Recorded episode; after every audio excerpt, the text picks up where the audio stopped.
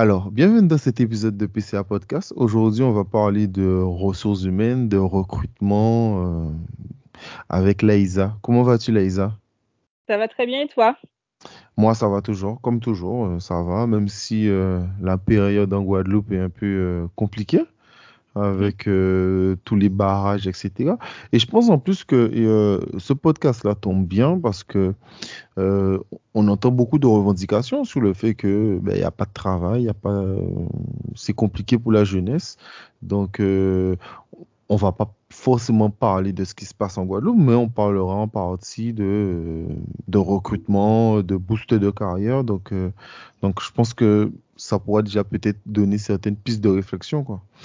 Euh, la première question, comme d'habitude, qui es-tu? Alors, Laïsa Marie, je suis originaire de la Guadeloupe, euh, que j'ai quitté à 17 ans et demi euh, après, après mon baccalauréat que j'ai effectué à Bainbridge et je suis fondatrice du cabinet de conseil Laïsa Marie Consulting. Ok. Raconte-moi ton parcours scolaire. Après, après Bainbridge, tu as fait quoi? Alors après Bainbridge, je suis partie en région parisienne pour, euh, pour effectuer euh, DUT, gestion des entreprises et des administrations, euh, avec une option finance comptabilité asso. Un DUT qui est Bac plus 2, encore où je précise. Qui est Bac plus 2, exactement. Ensuite, j'ai été en prépa pendant deux ans pour poursuivre dans la comptabilité. Donc, avant, c'était le, le, DECF et maintenant, du coup, le DCG, donc le diplôme de comptabilité gestion qui, on va dire, qui amène à la voie de l'expertise comptable. Et à ma deuxième année, j'ai été vraiment plus attirée par la performance RH plus que de la performance financière. Donc, j'ai décidé de me réorienter en préparant une licence professionnelle gestion du coup euh, des ressources humaines avec une option paye que j'ai eu à Nanterre. Et après, j'ai continué en master gestion financière et administration DRH. Donc, j'ai terminé mon parcours scolaire en 2011. Ok. Euh, d'où te vient le, le réel amour euh, des ressources humaines? Alors, on va dire qu'en DUT, euh, il y avait le choix entre deux options. Il y avait le choix entre finance, comptabilité et ressources humaines. Mais à l'époque, les ressources humaines étaient beaucoup plus apparentées qu'au recrutement. Et j'avais pas forcément envie de faire que la partie recrutement. Et quand j'ai effectué mon premier stage, euh, du coup, au siège du Crédit Agricole en Guadeloupe, c'est vrai que j'étais dans la partie financière, parce que j'étais en DUT finance compta. Et les gestionnaires m'ont dit que j'avais j'avais du coup euh, des réflexes du coup qui étaient euh, très financiers et comptables et ils n'avaient pas forcément compris la raison pour laquelle j'avais choisi en deuxième année RH euh, de base en DUT. Et donc, moi, je me suis dit, ce sont des professionnels, j'ai effectué mon stage, ils ont cette capacité de m'orienter. Donc, s'ils ont perçu ça en moi, je vais les écouter. Et quand je suis revenue après mon stage à, à Sceaux, j'ai demandé à changer mon option. Donc, de base, j'étais inscrite en RH. Comme on m'a dit que j'avais la fibre financière, j'ai changé mon option et je me suis retrouvée en finance comptable. Donc, il y a déjà eu un premier appel de la RH au niveau du DUT. Et le deuxième appel de la RH est venu vraiment quand j'étais en prépa et que j'ai commencé à avoir des cours sur le droit social, euh, sur euh, sur le côté performance humaine et ma mère a toujours dit que j'ai toujours été avec l'âme d'une défendrice de, des, personnes. Par exemple, j'ai toujours été déléguée de classe et toujours en fait euh, à vouloir défendre les autres. Donc ma mère me disait toujours que euh, c'était, il y avait peut-être une logique euh, derrière d'être très dans le contact. J'ai toujours cette facilité de contact et toujours à, à défendre en fait l'autre, les, les comment dire ça, les valeurs, en tout cas, euh, les, hommes au sens large. Et c'est vrai que pour moi, c'était une logique de se dire que j'allais, continuer en ressources humaines parce que dans ma vision, une entreprise ne peut pas être performante au niveau financier si les hommes qui travaillent à l'intérieur ne sont pas satisfaits euh, du coup ne sont pas du coup il n'y a pas de bien-être au travail etc donc je me suis vraiment focalisée sur cet aspect bien-être au travail, l'homme au sein d'une entreprise, l'importance du coup de la richesse humaine dans, dans une entreprise. Voilà. Ok, non, c'est très intéressant. Euh, tu sais, je pensais à quelque chose. Toi qui aimes défendre les gens, tu, tu aurais dû aller au LKP euh, aussi. ouais, pas peut-être pas dans ce sens-là. pas à ce point-là. ok. Euh, on, on, on, on, rentre tout de suite dans le vif du sujet. quand tu dis boost carrière, c'est quoi? En fait, quand j'ai eu ce déclic d'accompagnement, euh, et de faire du coaching, d'accompagner les personnes qui recherchent un stage, un emploi, une alternance, c'est que dans mon poste, euh, dans mon premier poste de CDI que j'ai eu en 2011, j'ai fait beaucoup de recrutement.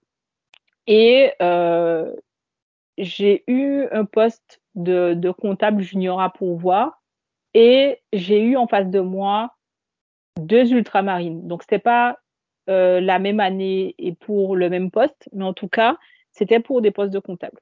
Et quand je les ai eus en entretien, en termes de posture et de discours, ça n'allait pas du tout. Ça n'allait pas.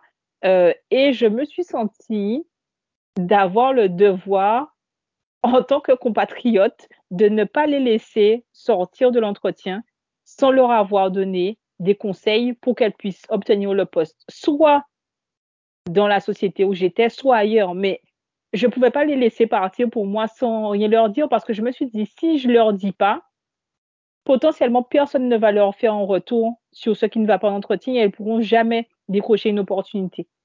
Donc, euh, l'entretien de recrutement s'est transformé en coaching, clairement.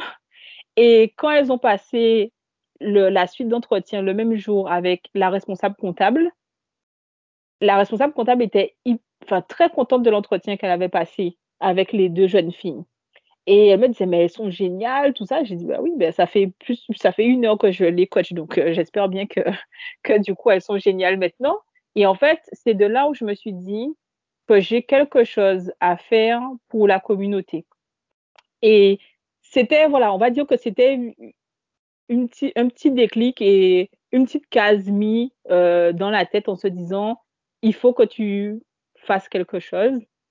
Et euh, une des deux jeunes filles euh, m'a envoyé un email, email que j'ai lu euh, à mon retour de, de Guadeloupe parce que j'étais partie euh, pour le décès proche. Et à mon retour, je reçois l'email et elle me dit que grâce à mes conseils, elle a pu décrocher une opportunité au sein d'une entreprise et qu'elle me remercie. Le déclic a été vraiment là où je me suis dit, en 2016 que j'avais quelque chose à faire, que j'avais quelque chose à faire euh, pour la communauté et que tout le monde n'est pas égaux en termes de, savoir, de, en termes d'outils, en termes de, conseils vis-à-vis du marché du, du, travail quand on est ultramarin. Donc, oui, oui, oui, oui, bien sûr, mais tu sais, et euh, je trouve très intéressant euh, la posture que tu prends en disant que tu t'es dit que tu pouvais apporter quelque chose. Euh, ça tombe bien parce que actuellement, il y a, un grand débat tu sais, sur le fait que, ben, que les jeunes bloquent la Guadeloupe et que ben, ça n'avance pas, que c'est le bordel, etc. Et euh, j'ai un ami, j'ai un ami euh, qui, euh, a partagé un message hier euh, sur, son compte privé et, qui a mené un débat entre lui et moi, un débat hyper courtois, mais, mais j'ai trouvé son message très pertinent. Et il parlait du fait que beaucoup de, de l'ancienne génération expliquent que c'est pas bien euh, ce qui se passe en Guadeloupe parce que les jeunes sont en train de bouler, euh, ça peut être l'entreprise de leurs parents, la voiture de leurs parents, etc. Et lui, il expliquait simplement que ben, les jeunes qui sont dans la rue, ce sont des jeunes, ben, c'est pas l'entreprise de leurs parents, c'est pas leur voiture de leurs parents parce que généralement, ben, les parents n'ont pas à rien. Et euh, il a surtout dit une, réponse que j'ai beaucoup aimée, c'est euh, vous dites ça aux jeunes, mais qu'est-ce que vous proposez? Et euh, et moi, souvent, je dis que on n'est pas obligé de, on n'est pas obligé d'être Malcolm X. Je ne demande pas aux gens d'être Malcolm X ou, euh, ou de se prendre pour, euh, je sais pas, Martin Luther King, Rosa Parks, euh, enfin, tout, tout, tout, ce genre de personnages, ou même Fanon, qui est encore plus proche de nous. on ne demande pas à ces gens-là ça, mais par contre, qu'est-ce que, dans ton quotidien, qu'est-ce que tu fais pour euh, aider l'autre? On parle forcément que de la jeunesse, mais euh, qu'est-ce qu'on fait réellement nous?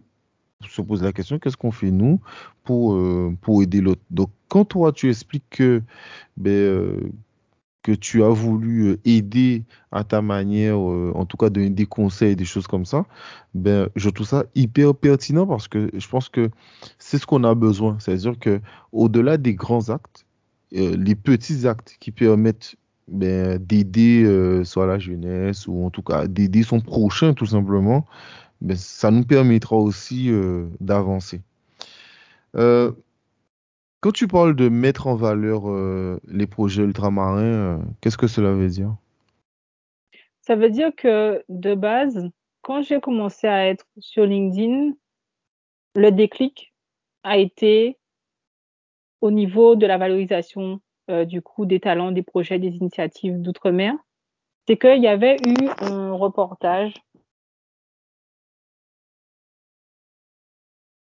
Il y avait eu un, reportage sur Zone Interdite euh, qui euh, clairement ne mettait pas du tout, du tout, du tout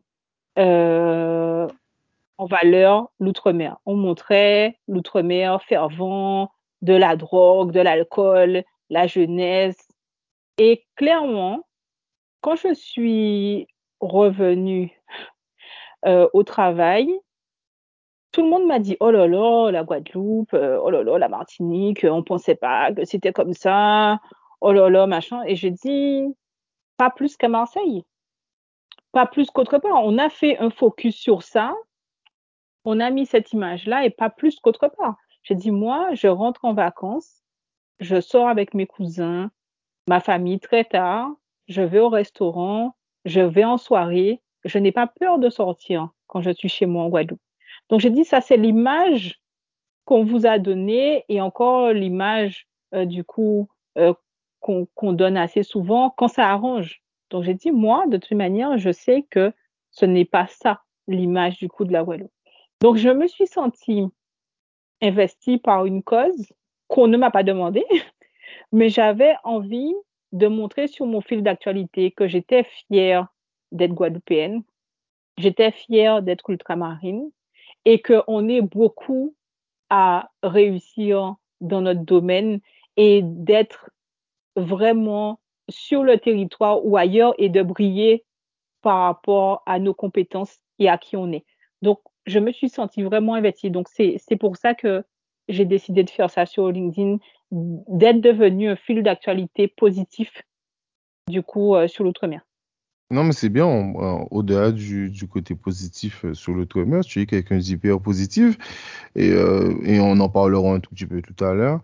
Euh, mais sais bien, tu, tu, tu me, comment on dit, tu me donnes une passe décisive. Ma prochaine question, c'est ça. Tu es très actif sur les réseaux sociaux, ce qui est généralement hyper rare dans, dans ton domaine. Donc, pourquoi tu as choisi euh, de te concentrer sur LinkedIn ou même sur, euh, comment dire ça? Sur euh, Instagram, voilà. Je cherchais le mot. En- Sur Instagram. Sur, sur, sur LinkedIn, alors c'est vrai que je suis beaucoup plus présente sur LinkedIn que sur Instagram. Instagram, j'ai commencé en 2020, en avril 2020, euh, et euh, LinkedIn, j'ai commencé vraiment à être dessus en 2017.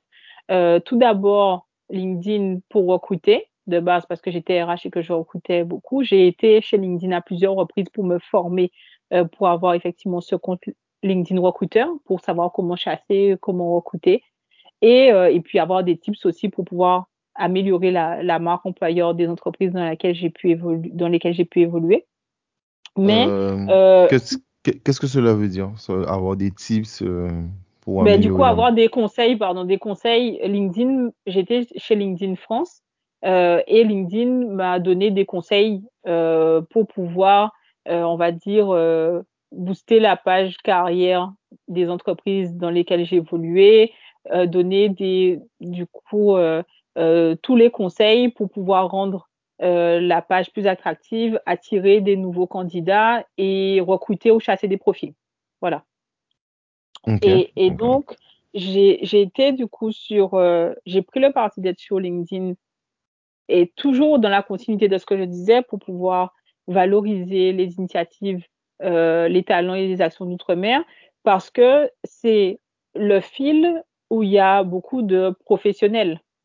Et donc, l'idée, c'était de se dire que dans le monde professionnel, il y a des ultramarins qui réussissent et qui brillent. Donc, c'était vraiment pour comment casser l'image de zone interdite. Voilà, c'est de, de montrer aussi que des ultramarins qui réussissent et montrer aux entreprises, telles qu'elles soient, que les ultramarins sont des personnes aussi euh, du coup compétentes dans leur domaine et, euh, et que le cliché de l'antillais qui est pas rigoureux, qui est pas sérieux, qui est dragueur, qui arrive en retard, qui est tout ça, du coup c'est vraiment un cliché parce que tout le monde n'est pas pareil. Donc c'est pour ça que j'ai voulu vraiment euh, axer sur un réseau professionnel pour pouvoir, on va dire, euh, euh, faire en sorte que de, montrer l'exemple pour les futures générations aussi et que, on va dire, ceux qui ont réussi puissent ouvrir la porte pour les jeunes. En gros, c'était pour ça, en fait. Non, mais je te, je te comprends totalement. C'est un discours que je tiens assez régulièrement. Comme j'explique, PCA Podcast, euh, euh, bien sûr, il n'y a pas de couleur de peau. Euh, J'ai déjà fait des profils ben, des, des blancs pays. C'est pas ça, c'est pas un problème. Mais au-delà de, de ça, il y a, y a surtout le, le côté représentatif de, de Guadeloupéens ou de Martiniquais, en tout cas, les, les deux profils que j'ai fait. Et je fais haïtien aussi. Mais mais euh, je suis d'accord avec toi que et, euh, pour aussi donner envie aux jeunes de réussir, il faut aussi leur donner des modèles qui réussissent. Parce que c'est toujours mieux d'avoir en tout cas des modèles qui nous ressemblent pour pouvoir euh, ben, s'identifier et puis ben, avancer, etc. Quoi, tout simplement. Donc, euh, je, suis, je suis assez d'accord sur ça. Euh, donc, on, parlait de LinkedIn et euh, donc en ce moment, j'ai vu que tu as fêté tes, tes, 10 000, euh, tes 10 000 abonnés, mais au-delà de ça, comment tu fais pour garder un lien avec euh, chaque personne et euh, euh, comment ça se passe dans tous les messages que tu reçois euh, comment, co comment tu gères ça? C'est-à-dire qu'aujourd'hui, je fais, enfin, c'est vraiment important pour moi de répondre assez rapidement à toutes les personnes qui me contactent sur LinkedIn vraiment, ou sur Instagram aussi, c'est pareil, à répondre et à proposer, par exemple, euh, une, un échange téléphonique. Donc, j'envoie un lien Calendly d'une demi-heure. Euh, et, et, en fait, la personne se positionne le jour ou le créneau qui, de 30 000 qui l'intéresse dans, dans, dans, la semaine et ça nous permet d'échanger. Quelquefois, l'échange euh, peut rassurer, l'échange peut faire euh, débloquer quelque chose qui était chez la personne un peu coincé, euh, l'orienter. Voilà, échange totalement gratuit, bien sûr, hein, mais certaines fois, ça permet vraiment de, de, faire avancer les choses. Il y a des personnes qui ont des projets euh, au-delà du côté retour au pays, d'entrepreneuriat au pays ou autres qui ne savent pas qui contacter dans leur domaine. Donc moi, je leur dis, voilà, euh, moi, je pense que tu devrais contacter telle personne, tu devrais faire ci ou faire ça. Donc l'idée, c'est vraiment euh, comme tu parlais des petites choses, mais pour moi, je me dis qu'un réseau, euh, du coup, de, de, de, plus de 10 000 followers, et je remercie toutes les personnes qui, euh, on va dire, qui me suivent, qui me font confiance et qui partagent depuis, depuis 2017, parce que c'est vraiment, c'est vraiment, en fait, ces personnes-là qui m'ont aussi donné le courage, clairement, de continuer. Parce que le problème, c'est que quand tu as envie de faire quelque chose qu'on ne t'a pas demandé de faire, parce que voilà, on ne m'a pas demandé de faire ça, que ce que, je ne, ce que je fais sur LinkedIn ne me rémunère pas, les personnes, bien sûr, euh, m'ont beaucoup critiqué au début. Moi, j'avais des personnes, ouais, t'es tout le temps sur LinkedIn, euh, l'outre-mer, l'outre-mer, etc. Et aujourd'hui, c'est waouh, ah ouais, quand même, hein, euh, tes abonnés, ça augmente, hein, tout ça. Donc, si on doit s'arrêter à tout ça, on n'avance pas. Donc, maintenant, ben, les personnes euh, reconnaissent en fait ce que, ce que j'ai pu mettre en place. C'est un travail du coup d'endurance, hein, clairement, parce que c'est pas tombé du ciel, comme dirait mon père, c'est pas tombé du ciel. Non, Euh, mais du coup, et, que- euh, tout quand, ça? quand, quand, quand tu parles de critiques, tu avais des critiques de qui? De, de tes collègues, de, je sais pas, de ta communauté, c'est quoi? Oui, de, de, de, de collègues aussi où je travaillais qui se moquaient un peu, ou même de, de la communauté, mais de manière un peu plus euh, gentille, on va dire. Mais c'était le côté où euh, tu dors jamais. euh, ça encore, c'était gentil, hein, euh, en mode limite sous couignon, t'es toujours sur LinkedIn. euh, mais ça, c'était vraiment, c'était de la communauté. Là encore, c'était gentil et je le prenais bien et je disais que voilà, c'était ça. Mais de, ouais, de certains collègues qui, des fois, euh, pouvaient, dire ah ouais mais quand même euh, LinkedIn à l'outre-mer enfin voilà ou d'autres personnes aussi hein, qui pouvaient se, se moquer en comprenant pas en disant mais ouais mais tu fais ça pourquoi Euh, c'est quoi l'objectif Euh, du coup mais tu fais ça tu prends beaucoup de temps t'es pas rémunéré enfin il y avait il y avait pas mal de choses autour de ça. Et je te cache pas que j'ai voulu arrêter chaque année de 2017 à 2019 clairement clairement, j'ai chaque année, je me disais, j'arrête. De toute manière, en effet, on m'a pas demandé de faire ça, que euh, je dois polluer le mur des gens à ce qu'ils voient ma tête tous les quatre matins, ça doit les saouler. Enfin, voilà, tu, tu commences à douter euh, de toi et, et de, de, ce que tu fais. Euh, et puis après, pareil, deux déclics. Il y a le premier, le premier déclic a été euh, que un soir, j'étais là sur mon ordi et je dis bon, là, j'arrête. Je crois qu'on devait être peut-être en 2018 et je reçois euh, un appel d'une personne que j'avais à qui j'ai donné des conseils qui me dit qu'elle est désolée, qu'elle m'a pas donné de, de nouvelles, mais qu'entre-temps, elle a pu, je crois, quitter son job, monter sa société et elle a déjà des clients, des gros clients, etc. et qu'elle et qu'elle commence à vivre de, de, sa passion et je me suis dit OK et elle me disait voilà pour me remercier, elle m'invite à déjeuner tout ça. Je dis OK avec grand plaisir et après deuxième déclic, ça a été en 2019 euh, où Damien Bicessar, euh, du coup, que je pense que peut-être que tu connais.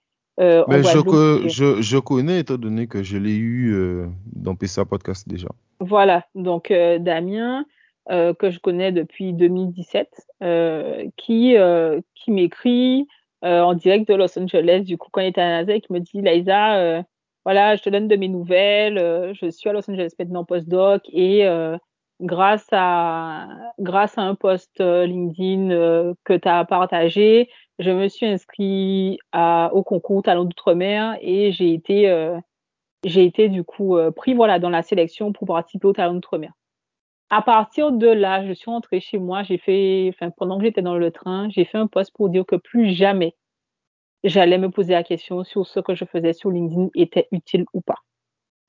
Voilà, et, le, et voilà, et à partir de 2019, je me suis plus jamais posé cette question. De, Non, mais, de, non, non, de... non, mais c'est bien, mais au-delà de ça, euh, j'aimerais te rassurer sur quelque chose. Quand tu dis que peut-être que les gens euh, sont saoulés par ta tête, la- l'avantage avec les réseaux sociaux, c'est qu'il y a- l'option bloquée. Donc après, les gens qui Hmm, veulent pas te voir, eh ben, ils ont qu'à bloquer et puis euh, ils passent à autre chose. Tu vois, on n'est pas forcé. euh, l'avantage avec les réseaux sociaux, c'est que rien n'est réel. Donc on n'est jamais forcé de, de supporter quelqu'un. Aujourd'hui, on peut bloquer quelqu'un partout, le numéro de téléphone, le mail, on peut tout faire. Donc, euh, donc voilà, mais non, mais c'est bien, c'est bien. Et puis euh, pour Damien, euh, c'est c'est un vrai parcours. D'ailleurs, il était salarié, puis il est devenu entrepreneur, il est en train de se Hmm, lancer, il fait des lives, il fait beaucoup de choses. Donc, euh, donc ben, qu'il continue. Moi, c'est, euh, j'adore voir les gens comme ça, donc euh, qu'il continue. Euh, on parle toujours de ton métier et toujours ta personnalité, mais tu es très différente des gens de ton milieu. Et euh, comment tu, pourquoi, euh, pourquoi c'est- c'est- cette différence euh, autant avec les gens de ton milieu? Je dirais que je suis quelqu'un d'authentique. Tout le monde me le dit et j'ai pas forcément envie de rentrer dans un moule. Euh, le de la RH euh, coincé, guindé, euh, tout ça, moi, ça ne m'intéresse pas. Et, et en fait, euh, beaucoup de personnes de, de... Il y a une collaboratrice une fois qui m'a dit, et ça m'avait euh, ça m'avait touchée. Elle me dit, tu sais, Laïsa, tu t'es lissé les cheveux, c'est très bien, mais pour moi, notre RH, c'est celle qui a ses cheveux naturels, point. Donc, ça veut dire que c'est vraiment l'image que, que j'ai réussi à avoir où les gens, il n'y a pas, y a, y a, je, je rentre pas, enfin, je ressemble à personne. J'essaie de ressembler à personne. Et je pense que c'est aussi ce qui euh, fait ma force aujourd'hui. C'est-à-dire que je parle pas beaucoup, mais par contre, quand je parle, euh, c'est fini, quoi. voilà, on va dire que c'est ça. Euh, et, et que j'ai pas de mal de manière bien sûr très diplomate et en prenant euh, du coup en, en, des rondeurs aussi parce que euh, dans ma carrière je dois travailler des enfin, avec les collaborateurs au quotidien jusqu'à la direction mais je sais faire passer mes messages. Je sais faire passer mes messages. Je sais du coup aussi garder ma position et je sais dire quand quelque chose me plaît ou quand quelque chose ne me plaît pas. Donc il y a aussi ça faire le dos rond euh, on va dire que j'ai pu le faire au début de ma carrière. Aujourd'hui, euh, il y a des choses que je suis prête à accepter et d'autres pas. Et je pense que je suis connue aussi pour ne pas aller dans le sens de quelque chose euh, qui ne me plaît pas. Non, mais c'est bien d'en parler. Euh, tu as parlé de positive attitude, c'est vrai, et surtout sur Instagram, parce que moi je te suis un peu plus sur Instagram, je t'avoue, pas Mm. vraiment, pas beaucoup sur LinkedIn, mais plus sur Instagram. Et tu parles, et tu passes beaucoup de bonnes vibes. Est-ce que c'est important pour toi de, de donner de la positivité au-delà de, de ton métier, au-delà du fait de dire aux gens, euh, vous inquiétez pas, vous allez réussir votre entretien? Non, mais je Mm. parle de la, de, de la bonne vibes quotidienne. Est-ce que c'est important pour toi, ça? C'est important pour moi parce que dans ma carrière, je l'ai, je, je l'ai, euh, comment dire ça, je l'ai vécu et que ma carrière n'a pas été simple non plus et que je dirais que je me suis beaucoup intéressée au développement personnel. Je suis très du coup dans cette partie-là et je pense que euh, c'est important. C'est important de euh, du coup de se connaître soi euh, avant de pouvoir aussi se dire qu'on va aider les autres, qu'on va coacher les autres, qu'il faut effectivement se connaître soi. Donc c'est important euh, aussi de donner effectivement la positive attitude et, et de dire aux personnes que euh, voilà, on va dire que la vie n'est pas un long fleuve tranquille, mais que chaque difficulté permet de se forger et fait que euh, on grandit, on apprend quelque chose. Et c'est vrai que en 12 ans euh, au niveau RH, ça n'a pas été simple. Ça n'a pas été simple au niveau des entretiens. J'ai connu du racisme. Euh, voilà, je m'appelle Laïsa Marie. J'ai passé beaucoup d'entretiens où on pensait que j'étais blanche, où je voyais la tête des gens. Euh, du coup, surprise, choquée. Euh, je pense que je dirais pas que c'est pour du racisme ou pas, mais mais on, on est on est très bon en tant qu'ultramarin ou même euh, aux, personnes qui sont originaires du coup d'Afrique au sens large aussi ou, ou d'ailleurs d'avoir on va dire le bon dos pour pouvoir effectuer le métier qu'on fait mais par contre quand il faut faire la promotion derrière et donner le salaire derrière on n'est plus là on est là pour des postes d'exécution quelquefois à responsabilité mais middle management. Mais quand du coup il faut avoir la représentativité d'être un poste de direction on n'y est pas. On n'y est pas parce que euh, ouais ça cale pas trop avec l'image de la société.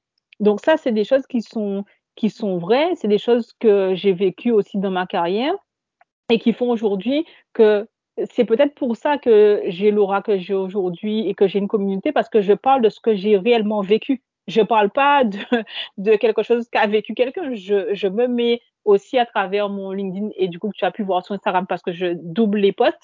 Euh, je parle vraiment de ce que j'ai vécu en termes d'expérience et, et c'est vrai que euh, cette positive attitude, j'ai envie du coup de la véhiculer en disant ça n'a pas été facile et j'ai pas envie que les gens voient le côté émergé de l'iceberg en disant ouais Laïsa maintenant elle est fondatrice de sa boîte de conseil. Ouais, moi je veux du coup dire aux gens j'ai commencé j'étais assistante en sortant de master et que euh, j'ai dû me battre en effet pour pouvoir montrer aux, personnes pendant mon parcours que j'étais assistante, mais j'avais un master, que j'étais pas débile, que etc etc. Donc pour moi c'est important de véhiculer ce côté développement personnel, positive attitude, parce que je veux dire aux personnes qu'il faut qu'elles s'approchent, il faut qu'elles soient actrices de leur acteurs et actrices de leur vie et que la position attentiste en disant qu'une entreprise n'a pas fait ça pour elle, que le gouvernement n'a pas fait ça pour eux, qu'un tel n'a pas fait ça pour eux, que s'ils ont ils sont pas dans une position d'acteur dans leur vie, il va rien se passer du tout. Donc, des fois, il faut aller chercher les choses, en fait. Non, mais je suis, je suis totalement d'accord. Euh, la dernière question est plus vraiment centrée euh, sur toi. Euh, Mhm. Tu fais pas mal de webinaires, d'interviews euh, à la télé. J'ai regardé ton interview, exemple, sur euh, Éclair TV. Euh, donc, euh, toutes ces choses-là, comment tu acceptes les demandes ou pas? Aujourd'hui, je dirais que j'ai vraiment eu beaucoup d'opportunités. Que, ce soit du coup des webinars, des participations à des lives, des, des, des, euh, des événements comme celui que j'ai pu faire euh, samedi avec l'association Diversité Alternative. Tout ça, euh, c'est des, des personnes que j'ai pu justement euh, accompagner ou que j'ai eu par exemple sur LinkedIn en, en échange et qui, euh, on va dire, qui ont pensé à moi euh, pour, pour des interviews, des lives. Donc en fait, on va dire que c'est naturel pour moi de dire oui parce que c'est des personnes, c'est toujours des, des opportunités dans le cercle de personnes qui me connaissent, qui ont proposé, qui m'ont dit, voilà, euh, Laïda, euh, t'es en Guadeloupe, parce que ça te dirait de passer du coup euh, sur Éclair TV avec Stylie? Ok, tu, tu vois, c'est des personnes qui pensent à moi. J'ai pas été chercher l'interview. Je vais jamais rien chercher d'ailleurs. Et les gens sont peut-être sur, seront peut-être surpris, mais je n'ai démarché aucun média aujourd'hui. Aujourd'hui, tu vois, même pour le podcast, tu m'as proposé de faire le podcast. Je n'ai jamais été, je vois, je suis des podcasts, je suis euh, des médias, mais je n'ai jamais été euh, propose, enfin demandé, je ne sais même pas comment on fait, jamais demandé, euh, mais on me propose toujours et j'ai ces opportunités-là. Donc aujourd'hui, je n'ai jamais eu à euh, refuser euh, parce que c'est souvent des médias, euh, des, des personnes qui ont des podcasts que je suis, euh, parce que j'apprécie ce qu'elles font et qui, après un jour, voilà, ça, ça tombe pas tout de suite et, et qui me proposent, bon Laïsa, est-ce que du coup ça te dirait euh, d'intervenir. C'est, que comme ça depuis 2017. Non, mais c'est euh, sympa à entendre. Et euh, la question que je me posais, pourquoi aux Antilles, on a du mal à recruter? Alors, je dirais que aux Antilles, il y a, y a ce Ah, côté. Donc, ah, ah déjà, oui, le. et, et je, je Oui, précise, même les diplômés. oui, même les diplômés, en effet. Ah, ah. Aujourd'hui, je dirais, euh, depuis à peu près trois ans, il y a ce côté euh, où on prône le retour au pays. Il y a beaucoup de politiques qui se sont investis en Martinique, en Guadeloupe, sur ce phénomène effectivement de retour au pays et j'accompagne beaucoup de personnes depuis les trois dernières années sur le retour au pays. La réalité, c'est que sur le tissu local, et on va, je vais parler du tissu antillais parce que je fais beaucoup plus d'accompagnement sur les Antilles, donc Guadeloupe, Martinique et Guyane très peu, euh, c'est sur le côté que le tissu économique des territoires, déjà, en plus, c'est plus compliqué avec, euh, depuis l'arrivée du Covid et par rapport à la situation actuelle qui se passe aux Antilles et notamment en Guadeloupe, c'est que il y a à peu près 90% de TPE, PME aux Antilles. Donc, euh, les entreprises des PME, euh, c'est pas comme les grandes entreprises que les personnes qui sont en, hexagone ou ailleurs ont pu connaître, multinationales, etc. Donc, le tissu est déjà beaucoup plus petit. Après, les opportunités, c'est qu'une entreprise aujourd'hui n'aura pas le chiffre d'affaires, euh, peut-être, euh, voilà, aura un chiffre d'affaires qui sera convenable en fait pour son activité. Et donc, par rapport à la croissance de son chiffre d'affaires, elle va vouloir recruter. Sauf que derrière, elle doit faire attention aussi euh, à pas prendre trop de monde, ni des personnes avec des peut-être euh, avec des salaires qui seraient mirobolants par rapport en fait à leur société pour ne pas se retrouver avec une masse salariale au-dessus de leur chiffre d'affaires. Ils se retrouver en fait avec plus de masse salariale que de chiffre d'affaires. Donc ça aussi, ça rend les choses un peu compliquées. Donc je ne dirais pas que, euh, que c'est facile effectivement de recruter euh, aux Antilles, même les diplômés. Et c'est pour ça que dans le cadre de mon activité euh, du coup de coaching, il y a des profils que j'ai déjà accompagnés qui ont été dans des grosses structures internationales, qui ont trouvé aux Antilles, mais qui effectivement vont faire des compromis. Alors, je ne dis pas qu'il faut se brader quand on rentre aux Antilles ou quand on est aux Antilles. Je ne parle pas de ça. Par contre, je dis toujours qu'il faut montrer à un recruteur aux Antilles les compétences qui sont transférables du coup, qu'on a pu acquérir autre part. Donc, quelles sont les compétences transférables, les identifier, les connaître et de faire euh, majoritairement, je conseille de faire un CV par compétences. Et ensuite, il faut se dire, on doit proposer à un employeur, du coup, ses compétences et de dire, l'employeur va nous embaucher parce que en nous embauchant, on lui dit déjà, rapport gagnant-gagnant, je vais vous faire augmenter votre chiffre d'affaires ou en tout cas, je vais processer telle chose et ça aura un impact sur le chiffre d'affaires. C'est ce que, du coup, je dirais qu'un patron aux Antilles veut. Un patron aux Antilles veut clairement que s'ils mettent de l'argent sur la table, sur le salaire d'un collaborateur, c'est que derrière, l'investissement qu'il a fait sur cette personne doit se faire ressentir sur le chiffre d'affaires. Et c'est là, c'est là où ça rend la chose potentiellement un peu, un peu plus euh, compliquée. Ok. Euh, tu as parlé de ça, mais qu'est-ce que tu penses du fait que les jeunes partent énormément? Les jeunes partent énormément parce qu'il y a ce côté où on dit, il n'y a pas de travail aux Antilles. Hein. Pas de travail aux Antilles. Qu'est-ce que tu fais là? Il n'y a rien là-bas, etc. Donc, ça, c'était le discours. Euh, même moi, je suis partie à 17 ans et demi, donc je suis partie en 2004, après mon bac en 2004. Donc, oui, on disait euh, forcément, les parents avaient peut-être un peu peur de se dire comment, en restant là-bas, est-ce que on aura des opportunités? Est-ce que par rapport euh, à, au, au, côté sécurité, enfin, il y a plein de choses qui pouvaient faire qu'avant on disait c'était mieux de partir. Je trouve et je suis, je ne dis pas à tout le monde de partir, mais pour ma part, je trouve que c'est une bonne chose de partir. Peut-être partir pour mieux revenir, mais en tout cas, je trouve que c'est bien de partir pour pouvoir voir autre chose, pour pouvoir rencontrer d'autres personnes de, de, qui viennent d'ailleurs. Pourquoi? Parce que quand on est aux Antilles aussi, on peut avoir des a priori sur d'autres personnes qui viennent d'ailleurs, sur la religion d'autres personnes. Et je trouve que de partir, ça permet d'avoir une ouverture d'esprit et de ne pas avoir les œillères qu'on peut avoir parce que la famille aux alentours dit ah oui, un tel est comme ci et comme ça. Et en fait, les clichés qu'on peut avoir sur, on va dire, les autres, de la même manière que les autres peuvent avoir un cliché sur les Antilles. Donc, je trouve que c'est bien, du coup, de partir pour pouvoir ouvrir son esprit euh, du coup, s'élargir et d'apprendre des choses culturellement parlant. Donc, c'est important. Après, euh, oui. Non, non, vas-y, vas-y, vas-y, ah, vas-y. Non, non, vas-y. ok. Et, et, en fait, depuis, euh, je dirais, euh, deux, trois ans, il y a beaucoup de nouvelles filières qui se sont ouvertes aux Antilles. La Martinique a Vatel, qui est une école d'hôtellerie. Là où, quand je suis partie, on avait ouvert un BTS tourisme aux Antilles. Et il y a, du coup, en Guadeloupe, il y a plein de nouvelles écoles, nouvelles formations qui n'existaient pas du tout aux Antilles auparavant qu'on ouvre. Et à Lévigny, je sais que Lévigny fait un travail pour pouvoir faire en sorte d'analyser, on va dire, le tissu local guadeloupéen pour pouvoir dire quelles sont les, les formations, les besoins, voilà, les formations qu'on pourrait proposer en Guadeloupe faire en sorte que les jeunes restent. Parce qu'en fait, les jeunes partent déjà euh, financièrement parlant, il faut voilà que leurs parents aient la possibilité de, les faire partir.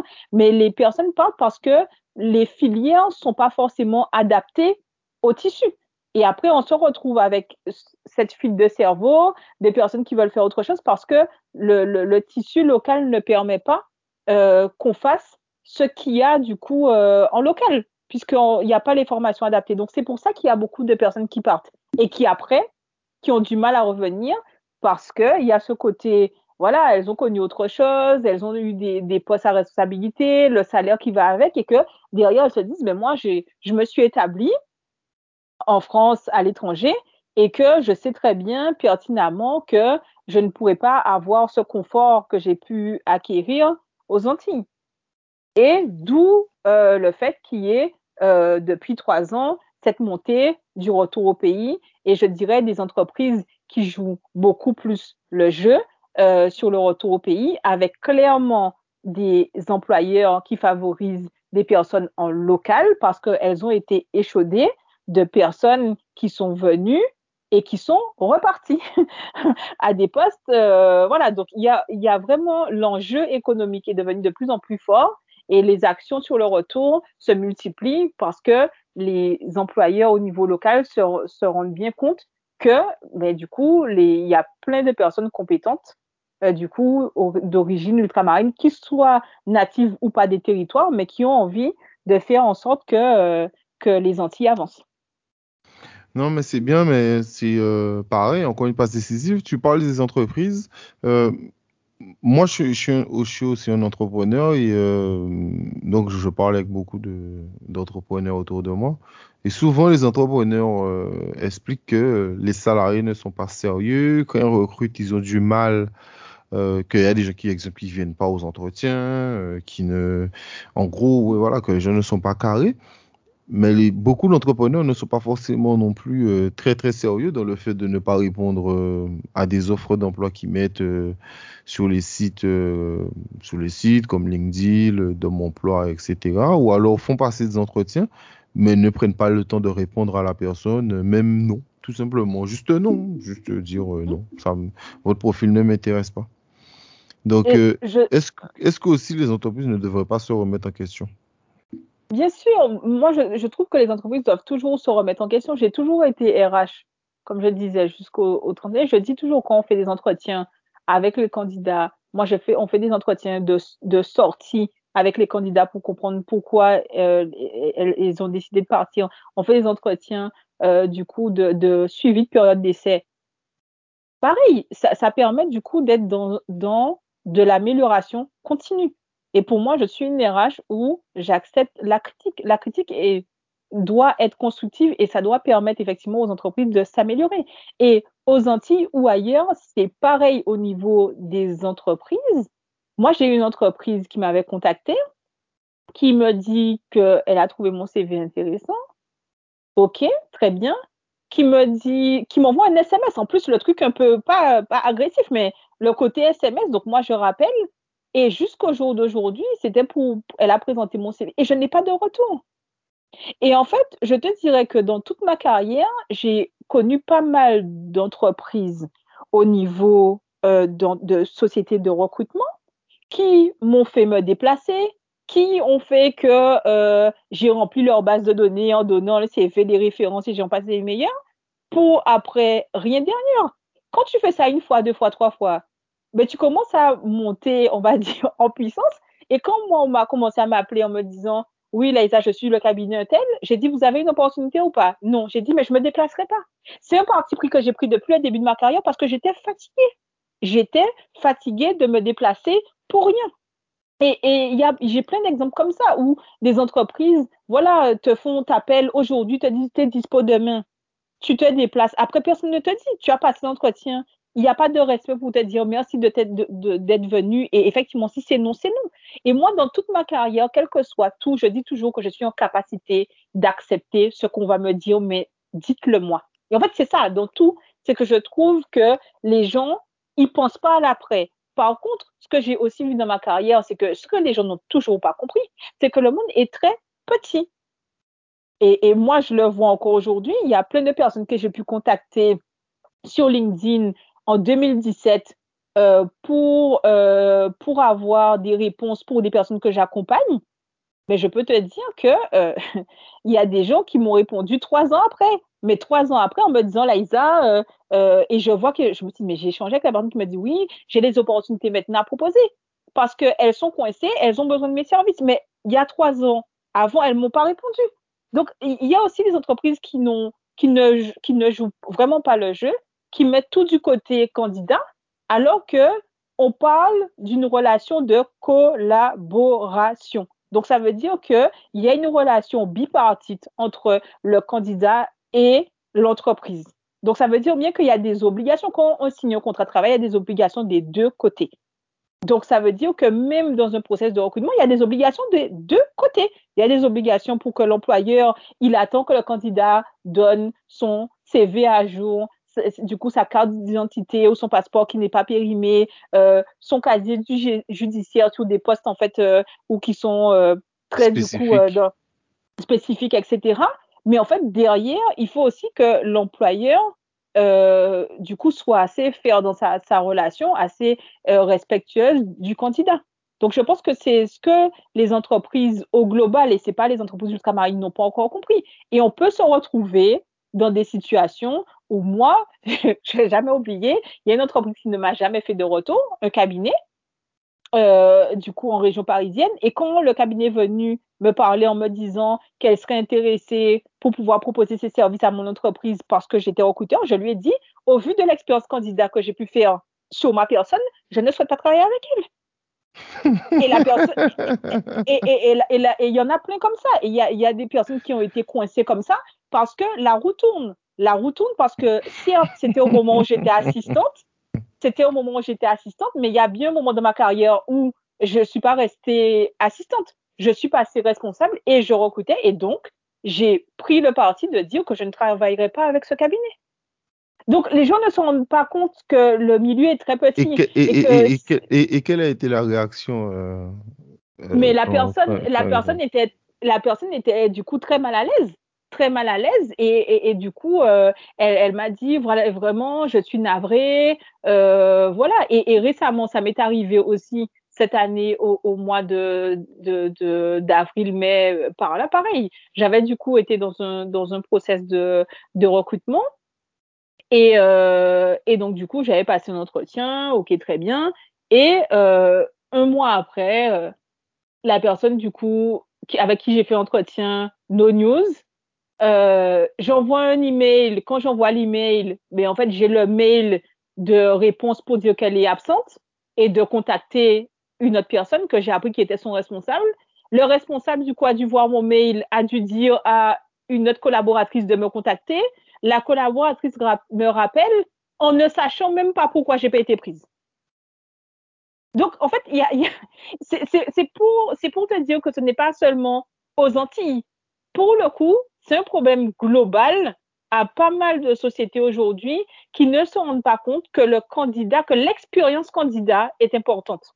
Parce que demain, la personne va être embauchée dans une autre société et que potentiellement, c'est cette personne-là qui pourra faire en sorte que l'entreprise qui a dit non puisse débloquer la situation. Mais ils ne se rendent pas compte de ça. Ils voient que le jour J. Et pour moi, aujourd'hui, dans le monde du travail, on ne sait jamais de quoi il fait demain. Et les gens n'ont pas encore compris ça. C'est dommage. Mais, pour moi, c'est important de faire attention à l'expérience candidat. Non, mais je suis. Euh, c'était long, mais c'était super intéressant et, euh, et, je suis vraiment d'accord avec toi qu'il faut faire attention à ça, que le monde est petit, que la roue tourne et que ben, parfois, euh, aujourd'hui, c'est toi qui reçois pour du recrutement. Demain, ça peut être euh, toi qui vas pour un recrutement et la personne, peut-être que tu as dit non, ben, c'est la personne qui est responsable aujourd'hui et que, euh, voilà. Donc, ça, il faut faire hyper attention à ce genre de choses, quoi. Parce que, comme tu as dit, la roue tourne dans la vie. Donc, il faut vraiment faire attention à, à, ce genre de choses. plus particulièrement, comment tu as vécu la période Covid? La période Covid a été compliquée. Même si elle n'est pas vraiment finie. Elle n'est pas, elle est pas forcément terminée, mais mm. c'était une période compliquée au niveau euh, de mon expérience professionnelle. Euh, et je dirais comme pas mal de, de, de, personnes travaillant dans les ressources humaines, parce que euh, on a dû vivre une situation qu'on n'avait jamais connue auparavant donc, il n'y a pas de livre, il n'y a pas de process, il n'y a, pas, il a pas tout ça, ça n'existait pas. Et donc, on se retrouve euh, à mettre tous les collaborateurs dans la phase 1 du confinement en télétravail. Donc, certes, là où j'étais, on était équipé pour du télétravail, tant en termes de réseau que de matériel, donc c'était pas ça le souci. Mais c'est vrai que la, la difficulté, c'est que pour moi, ce qui était dur, c'est que beaucoup d'entreprises ont oublié qu'une personne DRH était aussi salariée. Donc, ça veut dire que là où on commençait les mails en disant, euh, voilà, j'espère que tu vas bien, tu es proche de toi, allez bien, etc. Là où on te demande pas, Laïsa, ça va, euh, tes parents sont aux Antilles, bon, voilà, euh, parce que moi, toute ma famille est aux Antilles, donc voilà, très bien, comment ça va là-bas, c'est rien, non, puisque demain, ça n'intéresse pas forcément les, personnes de savoir. L'idée, c'est de savoir comment tu bosses et puis comment tu vas faire en sorte d'aider les collaborateurs. Donc, Heureusement que tout le monde n'était pas comme ça dans la société dans laquelle j'évoluais, bien sûr, sinon je ne serais pas restée autant de temps. Mais c'est vrai que c'est là où j'ai vraiment senti, euh, et je, je, le dis assez souvent, l'ingratitude de ce métier DRH qui est très dur. Parce que on va pas forcément te considérer comme une collaboratrice à part entière de la société. Aux yeux des personnes, tu es RH. Donc, RH, ça veut pas dire, c'est que tu t'occupes des personnes, mais personne ne, ne s'occupe de toi finalement.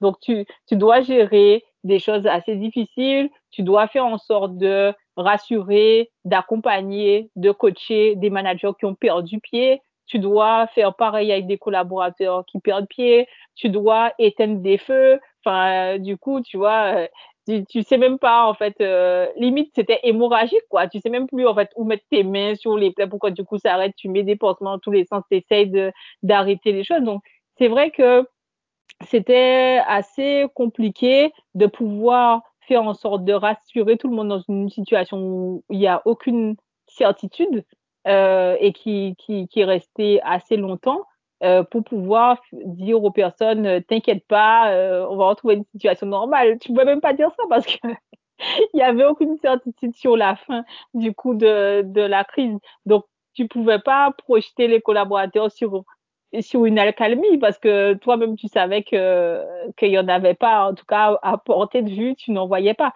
donc euh, donc voilà période un peu compliquée vraiment pour moi parce que c'est là aussi où j'avais annoncé que je montais enfin que j'allais me mettre euh, monter ma société euh, donc je pensais comme tu sais il y a pas mal de personnes qui ont été en chômage partiel qui qui ont qui ont été en, en arrêt maladie pour pouvoir s'occuper de leur enfant qui avait moins de, de 17 ans tout ça mais, euh, mais moi, j'ai travaillé et j'ai travaillé toute la période et, et j'étais en charge euh, de, de, plus de 400 payes. Donc, euh, en, en, étant en charge des payes, il y a toutes les casquettes de toutes les lois qui changeaient tous les quatre matins. Euh, et puis, on sait très bien que le salaire, c'est le nerf de la guerre en entreprise. Donc, euh, dans une période de crise en plus, c'est pas là où tu vas, tu dois te tromper. Et c'est dans cette période-là aussi que j'ai commencé à voir que les collaborateurs étaient vraiment plus minutieux sur leurs fiches de paye. Jamais j'ai eu autant de questions sur les, sur les fiches de paye parce que pour le coup, étaient, les collaborateurs étaient chez eux, ils avaient le temps de décortiquer point par point leurs fiches de paye et je leur disais, mais ça n'a pas changé. Ou leur disais, mais ça fait un moment que c'est comme ça. Ah bon, donc c'est là où je me suis dit, waouh, les gens sont vraiment voilà, ils ont passé à la loupe leur, leur salaire parce que euh, parce que voilà, ils se sont dit ils se sont dit euh, si ça se trouve ça fait peut-être j'ai jamais fait attention mais il y a peut-être des trucs qui n'allaient pas auparavant. Donc c'est vrai que c'était une période euh, assez assez tendue assez tendue parce qu'il n'y avait pas de mode d'emploi. Voilà. Ma ma dernière question, enfin en tout cas peut-être l'avant-dernière, mais comment tu vois l'avenir de ton métier? Est-ce que, est que, les prochaines RH euh, elles sont sur LinkedIn euh, à apprendre à faire les chasseurs de tête euh, C'est quoi? Les RH sont déjà sur LinkedIn parce que, en tout cas, celles, celles qui peuvent, parce que le, le LinkedIn recruteur est payant et voilà, et c'est pas donné. Donc les, les, RH sont sur LinkedIn déjà. Ah, il y, ah, y, a un LinkedIn recruteur. Il y a un LinkedIn recruteur, exactement. Il y a okay. un LinkedIn recruteur qui permet euh, aux recruteurs d'avoir euh, ce qu'on appelle des slots. Donc, c'est des trois, trois, la, le compte, le compte pour pouvoir créer une page carrière, plus la possibilité de publier trois annonces, de pouvoir chasser. Enfin, voilà. Donc, ça, c'est payant. Donc, les, les RH qui ont le LinkedIn recruteur, euh, du coup, utilisent euh, LinkedIn pour pouvoir chasser et effectivement recruter. Et donc, le métier des RH, je le vois de plus en plus digitalisé parce que la crise Covid a fait qu'il y a pas mal d'enjeux. Par contre, là où il faut faire attention dans la digitalisation, c'est de ne pas perdre l'aspect humain du poste DRH. Et ça va être ça l'enjeu pour demain, c'est d'utiliser la digitalisation sans pour autant perdre le côté humain du métier DRH. Ok, ok, ok. Comment vois-tu euh, l'avenir euh, de, de, de, ton île? Ben, Je dirais que euh, un peu déçu de voir ce qui se passe, hein, clairement, et de me dire que, que ça prend cette proportion-là euh, et que et qu'on se dit waouh, est-ce qu'on est obligé d'aller jusque là euh, pour, pour pouvoir faire passer des messages et le fait de montrer qu'on n'est pas d'accord? Euh, on peut exprimer, de toute manière, c'est normal, on est en démocratie, donc on peut exprimer le fait qu'on ne soit pas d'accord avec un certain nombre de choses. Mais c'est vrai que j'ai du mal à comprendre ce côté de brûler, ce côté de casser, parce que derrière, même si euh, c'est pas à toi, mais c'est à quelqu'un. Et, et ça peut être quelqu'un, du coup, on en parlait tout à l'heure, quelqu'un de ta famille, ou si même si c'est pas quelqu'un de ta famille, tes amis, mais derrière, on peut pas dire qu'il n'y a pas de travail si le travail des gens sont brûlés. Et donc, les personnes qui vivent et qui travaillent dans certaines entreprises qui ont été brûlées vont se retrouver sans emploi.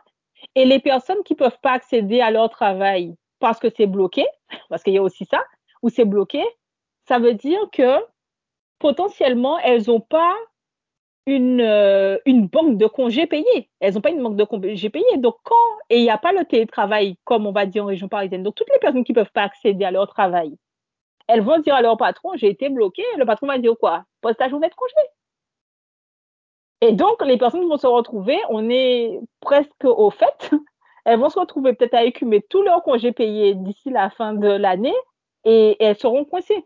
Donc, c'est vrai que mais, faut, mais, je... mais, mais, mais, la question que j'aurais à te poser, c'est euh, quelle solution tu vois euh, pour, pour, les jeunes, en tout cas, euh, qui s'expriment actuellement? Mais en fait, Parce je que... dirais qu'il y a plusieurs choses. Je pense qu'il y a peut-être, à mon sens, peut-être que je me trompe hein, dans ce que je vais dire. Non, mais je pense grave, qu'il y a, y a, y a, y a, y a, que tu penses. Y je pense que, je pense personne moi- ne détient, au cas où, personne ne détient la vérité. hein. C'est ça, mais je pense qu'il y a un mélange de tout. Et c'est pour ça que j'ai vu une interview euh, d'une dame qui a dit, euh, pas, comment elle a dit ça, pas fait euh, raison à, c'est ça, raison à autres passer pour toi, un truc comme ça où la dame disait. Et oui, parce qu'en fait, au final, il y a l'action de manifester sur le côté obligation vaccinale, etc. Il y y a ça, ok? Et de ça, pour moi, on est passé à à casser brûler, qui les gens qui ont décidé de faire cette action-là n'ont jamais dit d'aller casser brûler. Donc en fait, je me dis que c'est profiter d'une situation qui est déjà pour moi tendue. Et après, je, on verra dans un prochain temps de obligation vaccinale, on va passer à vie chère, il n'y a pas de ci, il n'y a pas de ça. Donc en fait, on est parti de débat sur obligation vaccinale. Le débat était de ça. De ça, pour moi, on arrive à, on va, on va déborder sur d'autres sujets qui de base n'étaient pas le pourquoi du comment le, le, le, la grève s'est lancée. Tu vois ou pas? Donc c'est ça en fait qui, qui je me dis, est-ce qu'on ne mélange pas tout? Ouais, mais est-ce que, est-ce que, est-ce que c'est pas un peu, euh, c'est moi la réflexion que j'ai, euh, que j'ai, c'est je me dis aussi que c'est notre faute à tous. C'est notre faute à tous. C'est la faute, euh, parce que moi, un, truc- un truc qui me fait un peu sourire en ce moment, c'est que on te dit, euh, il y a beaucoup de postes où, exemple, on parle des politiciens. On te dit que les politiciens ne sont pas là, euh, euh, qu'ils ne font pas leur travail, etc. C'est vrai, moi je suis d'accord. Mais qui met les politiciens en place? C'est ça, c'est que du coup, il y a des votes ou ou il y a des non-votes. Il y a des votes et des non-votes. Totalement, Voilà. mais, mais, Voilà. mais, mais où je veux en venir, c'est que qui met les politiciens en place? Quand on prend, euh, on, on prend l'exemple de Pointe-à-Pitre, d'accord? Pointe-à-Pitre a brûlé, Pointe-à-Pitre était en train de se refaire. Mais avant que l'ancien maire sorte, entre lui et son père, ils ont fait 55 ans au pouvoir. 55 ans, d'accord? Mhm.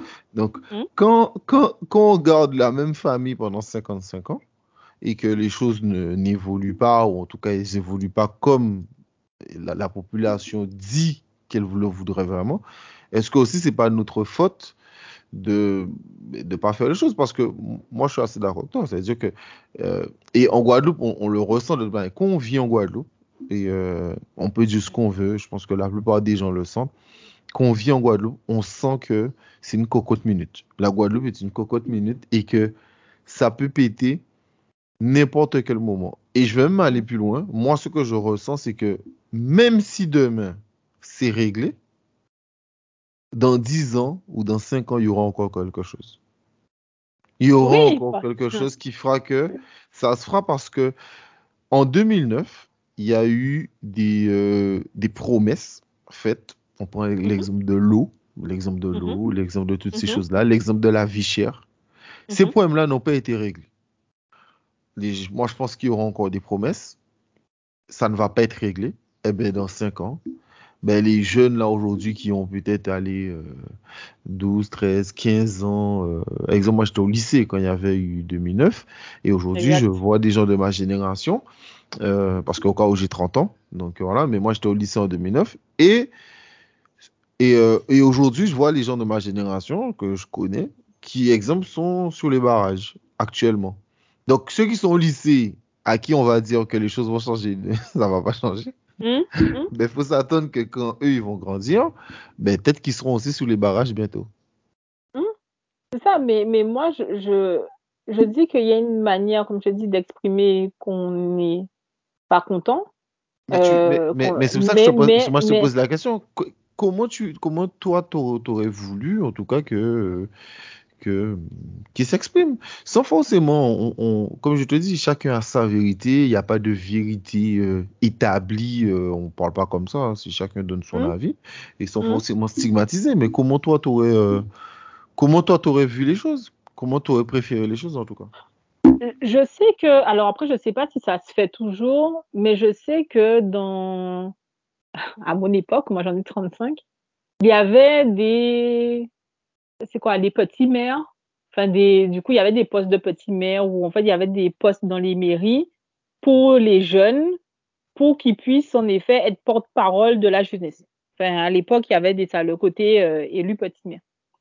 Moi, je dirais que les, les jeunes qui ont des messages à faire passer peuvent aussi, on va dire, euh, créer, alors peut-être, je sais pas si c'est une association, créer, du coup, euh, se rapprocher peut-être des élus, ou en tout cas, il y a des manières d'écrire, on va dire, il y a plein de personnes qui écrivent au président de la République, il y a plein de personnes qui peuvent écrire au maire aussi, de se rapprocher d'élus. Dans chaque, euh, du coup, mairie, je crois, si je dis pas de bêtises, il y a, y a toujours un comité jeunesse, etc. Il y a toujours quelque chose comme ça. Donc, je pense qu'il y a une manière potentiellement un peu plus, euh, un peu plus, euh, moins un peu violente, entre guillemets, de pouvoir donner ses revendications, du coup, euh, dans, dans des personnes qui peuvent récolter les, les euh, comment dire ça, les, les doléances de chacun. Moi, je vois ça plutôt comme ça, de, de faire en sorte peut-être de créer des comités ou des, des événements de, de peut-être voilà où on libère la parole. C'est une mirage qui parle. je sais que c'est comme ça que je fonctionne. C'est que quand il y a des choses qui qui des situations compliquées que j'ai pu vivre moi dans des équipes ou quoi, je faisais des exercices de libérer la parole avec des personnes qui étaient, qui, où il y avait le problème qui était là, où les collaborateurs pouvaient dire selon les thématiques qu'est-ce qu'ils pensaient sur chaque action, qu'est-ce qu'ils pour, comment eux ils voyaient les choses, parce que c'est pas tout dire de dire qu'on n'est pas d'accord. On n'est pas d'accord pourquoi, à quel niveau et pourquoi. Donc en fait, ce côté d'exercice de libérer la parole permettait à chacun de dire ce pourquoi il n'est pas d'accord, etc. Et la personne avec qui elles étaient potentiellement pas d'accord était là, entendait et devait se justifier entre guillemets, mais en tout cas assumer devoir répondre. Ah, donc peut-être qu'il faudrait créer des choses pour que les gens s'expriment, autrement que par tout ça, euh, euh, pour les entendre et se dire que euh, aujourd'hui on donne la parole à tout le monde et que les personnes se sentent représentés aussi par des personnes qui les ressemblent.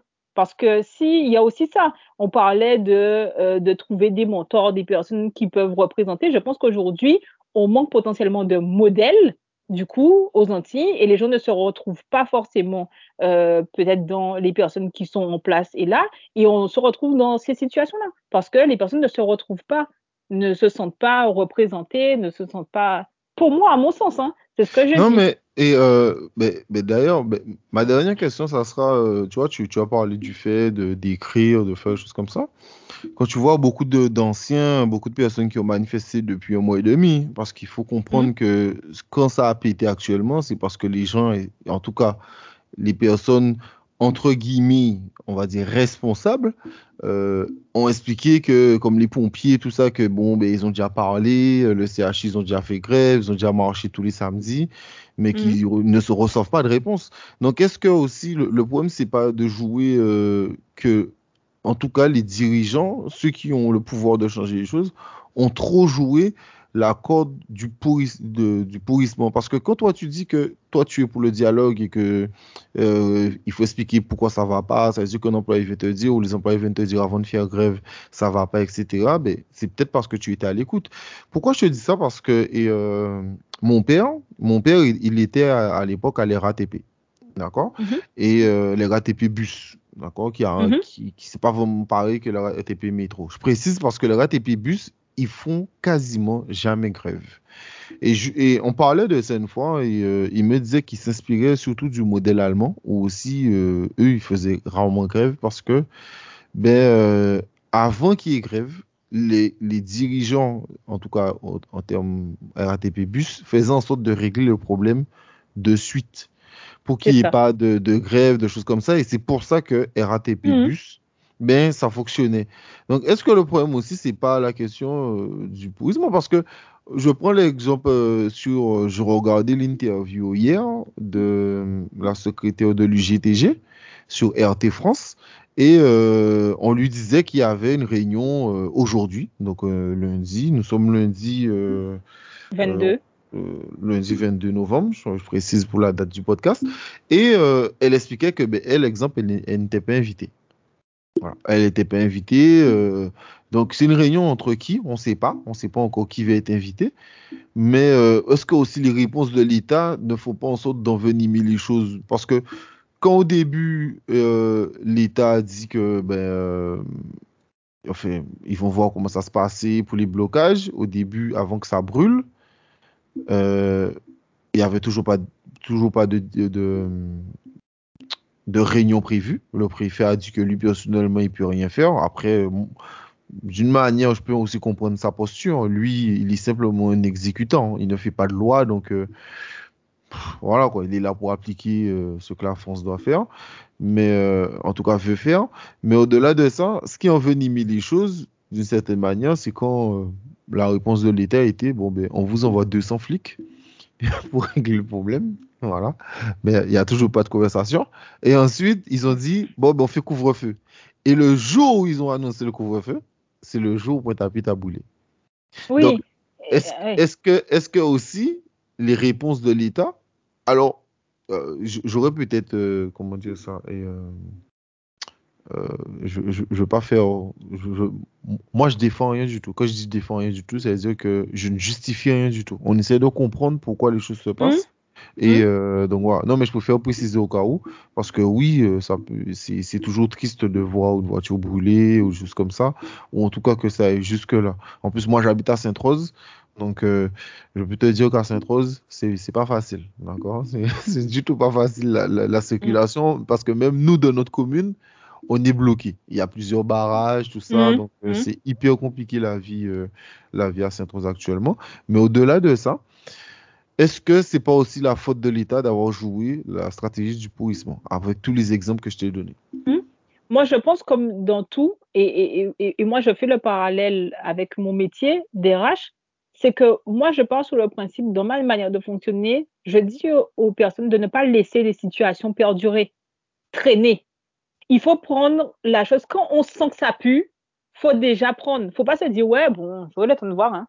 Parce que tu me demandais pourquoi je fais ce métier-là, qu'est-ce qu'il fait? J'adore mon métier d'RH parce que je me dis que l'humain n'est pas prévisible. Donc, ça veut dire que comme l'humain n'est pas prévisible, tu ne dois pas laisser, du coup, trop de temps se passer pour ne pas régler une situation. Parce que tu ne sais pas ce qui peut se passer dans la tête d'un humain. Clairement, personne n'est dans la tête. La personne peut être là, te parler là, demain, elle peut faire un acte qui va la dépasser. Parce que tu ne sais pas ce qui se passe dans la tête. Personne ne sait ce qui se passe dans la tête de humain. Donc, ça rend, on va dire, euh, on va dire, mon métier aussi enrichissant. Et c'est pour ça que pour revenir à, la question, c'est que je pense qu'en effet, il faut pas laisser les choses traîner. Ah, et après, du coup, pour que ça puisse péter et avoir des dimensions. Il faut effectivement, quand on sent que le truc va dégénérer ou quoi, c'est de se dire, bon, on se réunit autour d'une table et on se parle.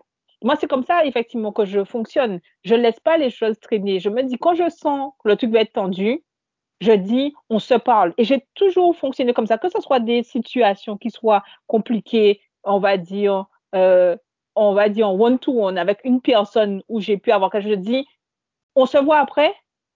Je laisse pas le truc traîner, tout ça. Euh, et non, on, on, règle le problème de suite. Et même des situations où j'ai pu donner des conseils à des collaborateurs qui étaient bloqués, qui ne savaient pas comment faire, comment s'exprimer auprès de responsables, collègues, tout ça, je leur disais, voici les conseils que je te donne pour pouvoir entamer la discussion et t'en sortir. Si du coup, tu n'y arrives pas, je prends le relais parce que j'estime que ce que tu viens de me dire est important et va, va entraîner une situation dans laquelle tu ne vas pas être à l'aise. Et la personne faisait le, parti de me dire, je me débrouille seule parce que je me sens avec les conseils que tu m'as donnés, je me sens capable de faire. Et ou, non, Laïsa, euh, je préfère que tu interviennes.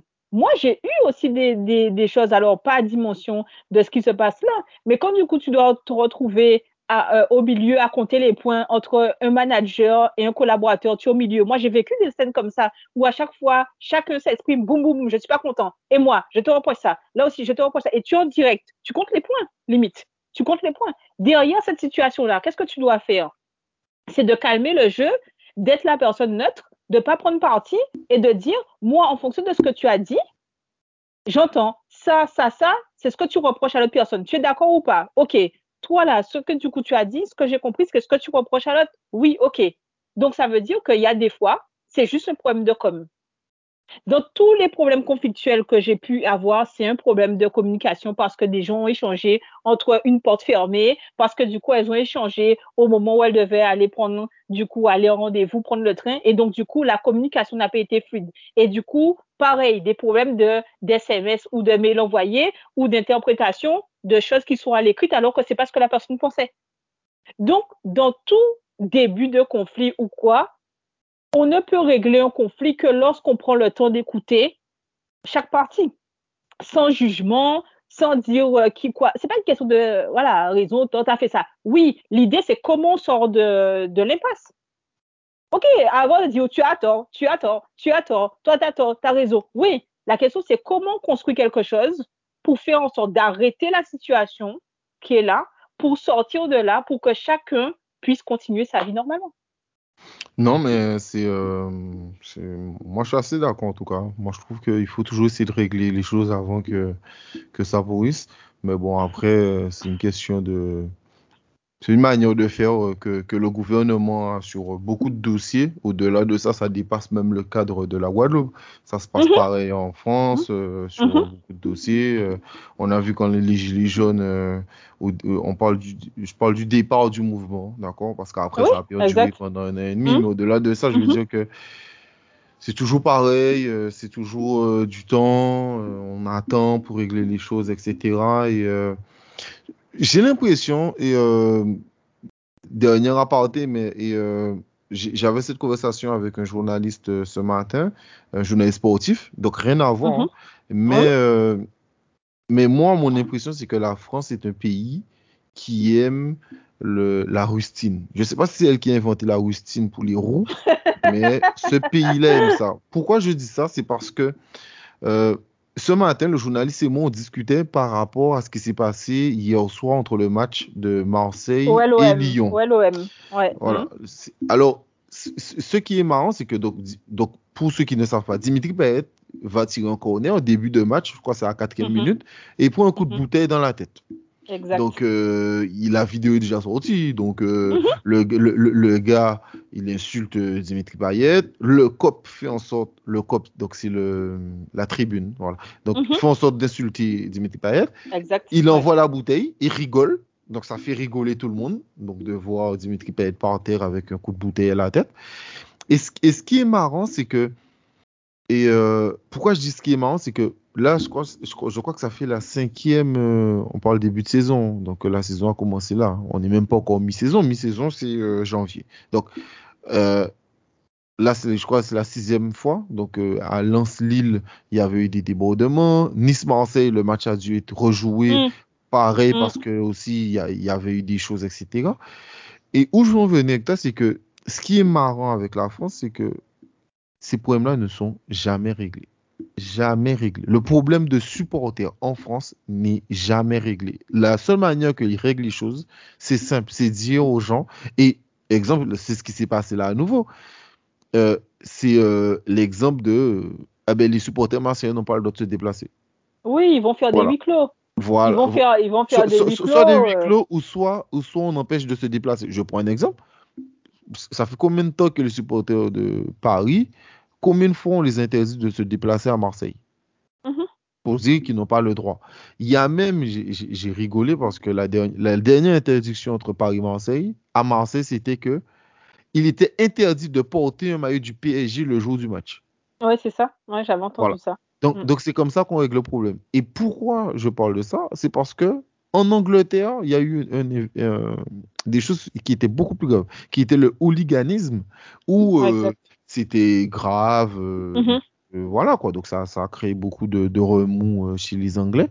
Et les Anglais ont réussi à régler ce problème. Et les Anglais, en partant d'aussi loin, ils réussissent aujourd'hui à être le championnat le plus rentable. Euh, quand je dis rentable, il faut comprendre que les droits anglais dépassent le milliard, mais largement. Je crois qu'il est 1 milliard 3, 1 milliard 4, j'ai pas envie de dire de bêtises. Mais exemple, le, le championnat français euh, est à peine à 200, 300 millions, euh, ce qui est très peu. Exemple par rapport, exemple, euh, on parle de droit TV, je parle de droit TV au cas où. Et exemple, le championnat espagnol, il a 900 millions. Le championnat italien, je crois, il est entre 800 et 700 millions. Mais c'est simplement pour dire que la France, qui est entre guillemets un grand pays, soi-disant, n'est jamais capable de régler un problème et, et règle toujours le problème avec des, de la rustine. C'est-à-dire que, Mhm. pareil, on, on voit exemple le problème de l'essence. D'accord, le problème de l'essence. Donc, euh, l'État, ce qu'il faut comprendre, euh, c'est que les gens te disent euh, l'essence augmente. Mais l'essence, il y a plus de entre 60 et 65% de taxes dessus. Donc, euh, quand il fait 2 euros, si tu retires 60% dessus, euh, je te jure que l'essence, n'est, euh, ça va. hein. Alors, on ne dit pas à l'État qui doit retirer les 60%. Par contre, le problème, c'est que on prend 60% de taxes sur les gens et ensuite l'État te dit, bon, ben, c'est pas grave, fin d'année, je vais te donner 100 balles et puis voilà. Mais ça règle toujours pas le problème. C'est de la rustine. Non, mais, c'est assez drôle parce que je trouve que le fonctionnement de pas mal d'entreprises est pareil. Pour faire le Mais parallèle. C'est exactement. ça que je parle de c'est- la France voilà. en C'est général. c'est- voilà. vraiment un problème pour moi. Au-delà de ça, ouais, pour moi, c'est un oui. problème C'est c'est un problème, oui, général, parce que dans pas mal d'entreprises, dans les, dans les entreprises où j'ai évolué, euh, beaucoup d'entreprises ne règlent pas les problèmes. Ça veut dire que toi, en tant qu'RH, tu peux avoir donné ton analyse de potentiellement ce qui va arriver. Et moi, je pense que c'est beaucoup ce qui m'a fait défaut parce que, comme je le disais au début, c'est que moi, j'ai une vision, au-delà d'être RH, j'ai une vision gestion d'entreprise euh, et du coup et financière. Donc, c'est vrai que pour moi, j'ai les compétences qui me font avoir une vision 360 de fonctionnement d'entreprise, pas la RH qui fait juste la paperasse, machin, tout ça. Donc, quand j'ai commencé ma carrière, il y a beaucoup de choses que j'ai pu voir et que j'ai pu dire. Et après, en discutant avec mon frère, il m'a toujours dit, toi là, toi-même, tu sentais pas que quand tu as ouvert ta bouche, et ma mère toujours, toi et ta bouche là, toujours du coup, on voit que tu as compris ce qui allait se passer. Et donc, du coup, tu te déranges parce que tu as une vision, même si tu as commencé assistante, où tu as bien compris qu'est-ce qui allait se tramer après, derrière. Et en fait, c'est pour ça que des fois, tu te fais évincer de choses, de projets, de choses, parce que on, on, on te prend un peu comme une menace finalement, parce qu'on voit que tu as une analyse très pointue de la situation et qu'on veut essayer de, comme disait mon ancien responsable, mettre le mouchoir par-dessus. On met et on se dit, voilà, on met et on, on bouge nos yeux, on voit pas. Et c'est ça le problème pour faire le, le parallèle d'entreprise, c'est qu'il y a pas mal de choses qui peuvent être réglées, mais on met le mouchoir par-dessus pour ne pas voir et pour ne pas froisser un tel, pour ne pas faire machin. Oui, mais il y a des choses sur lesquelles froisser un tel, pas froisser un tel. Il y a des côtés aussi politiques en entreprise. On veut pas froisser un tel parce que c'est l'ami de la cousine de machin, que du coup c'est politique parce que c'est le fils du client, parce que c'est ceci, cela. Sauf que, au final, les personnes qui sont en capacité de faire évoluer la société, elles ne peuvent pas parce que à certains postes, on a mis des gens qui sont potentiellement pas à leur place, mais qu'on ne peut pas retirer parce que stratégiquement, enfin politiquement parlant, c'est pas stratégiquement parlant, politiquement parlant, on ne peut pas. Et donc, les personnes qui pourraient faire en sorte que les choses avancent, mais en fait, elles ne peuvent pas évoluer. Et certaines fois, soit parce qu'elles disent les choses, mais en fait, on va leur faire, faire comprendre qu'il faut qu'elles la ferment, clairement, et qu'on va les pousser gentiment vers la sortie. Voilà, voilà. Euh, et ou, ou, quelquefois, il y aura des stratégies de mettre des personnes au-dessus de ces personnes-là pour pouvoir les frustrer et pour faire en sorte qu'elles puissent du coup aussi aller vers la sortie après. Ou voilà. Donc, on fait toujours en sorte de, de brider, bloquer, euh, voilà, des, des, des, choses pour moi, là où on ne règle pas les choses. Et je vais donner un exemple tout simple. Euh, euh, du coup, en tout cas, sur ma carrière à moi, je suis toujours arrivée au bout des postes. Et le step d'après pour pouvoir être responsable RH ou DRH, on me l'a jamais donné. On me l'a jamais donné, pas parce qu'il y a plein de personnes qui m'ont dit, Daïsa, euh, tu as le potentiel pour, mais derrière, c'est parce que on sait très bien que j'ai pas la langue dans la poche, que s'il y a un truc qui me plaît pas, je vais le dire et on sait que ça va déranger. Donc je sais que ça, euh, ça fait que ça dérange et je dirais à tous ceux qui nous écoutent, désolé, mais je ne changerai pas. Voilà, que le jeu soit clair. Mais euh, il y a toujours ce côté où on va favoriser des bons petits soldats, des personnes qui sont, voilà, on sait très bien, qui ne disent pas, voilà, elle, elle, voilà, on a le dos rond, etc. Et ça peut effectivement déranger. Pour ma part, dans les postes où j'ai pu avoir, on m'a, on m'a même pas donné l'opportunité de pouvoir postuler au poste plus haut parce que, je, comme je, je dis souvent, par la cheminée, des personnes arrivent au-dessus de moi et on me dit ce sera ces personnes-là. Et puis du coup, par contre, ce qu'on me demande, c'est que Liza, tout ce qui est dans ta tête et que tu sais, on compte sur toi, bien entendu, pour transmettre à la personne qui va être au-dessus de toi. Mais par contre, on t'a pas donné le poste.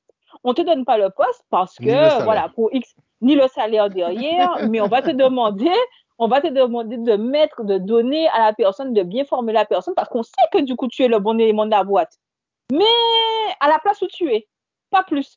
Et tu vois, ce que j'ai toujours dit, et je pense que c'est important pour faire le parallèle, c'est qu'il y a toujours une manière de dire les choses ou de faire les choses. J'ai toujours dit ça. Moi, j'ai toujours accompagné, j'ai fait, j'ai géré des sorties de collaborateurs.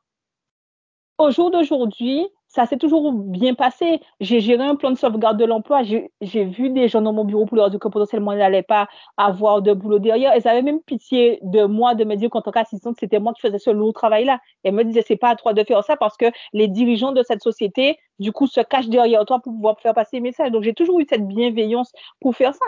Mais derrière, j'ai toujours dit, a la manière qu'on me dise, Laïsa, en vue de la stratégie de l'entreprise, de là où on veut aller, on estime que tu n'es pas la bonne personne au poste d'après, je l'accepte, tu vois. Mais qu'on fasse une stratégie pour me mettre des gens au-dessus de moi, pour qu'on me dise après, Laïsa, on attend de toi que du coup tu puisses retirer tout ce qui est dans ta tête pour donner à la personne, ça me dérange. Et moi, j'ai toujours dit que ça me dérangeait. Parce que c'est toujours, c'est toujours, tu vois, c'est toujours un côté adjoint. Tu es toujours à côté. On va toujours te dire que tu es le bras droit. On sait très bien qu'on peut compter sur toi. Mais bien sûr. Mais à part me dire, me répéter qu'on sait qu'on peut compter sur moi. What else? Qu'est-ce qui fait, du coup, comment montrer que, du coup, euh, c'est pas toi? Et je pense qu'il y a vraiment une question de discours, de communication et de considération de la personne au sens large. Et je pense que tant que on ne saura pas considérer une personne, respecter une personne, il y aura toujours des problèmes et des conflits. Mais je suis totalement d'accord. On, on, va terminer sur ce très beau message. Merci à toi en tout cas d'avoir accepté, euh, d'avoir accepté ça, euh, en tout cas le podcast avec moi. Euh, et puis j'espère que ben, peut-être qu'on en fera un autre, on ne sait jamais, hein, on ne sait pas ce que l'avenir nous réserve, pour peut-être reparler de recrutement, de choses comme ça. C'était super intéressant. Euh, c'est l'un des podcasts les plus longs, donc on a fait un peu plus d'une heure vingt, mais c'était avec plaisir, j'ai appris beaucoup de choses et c'était vraiment un plaisir de, de discuter avec toi. Merci ben, à merci toi encore. Ben, merci pour l'invitation et puis euh, merci pour, euh, on va dire, l'authenticité aussi de la discussion et, et, et du débat. Donc, merci beaucoup. Ben, merci, à, merci à toi en tout cas. Allez, à la prochaine à vous.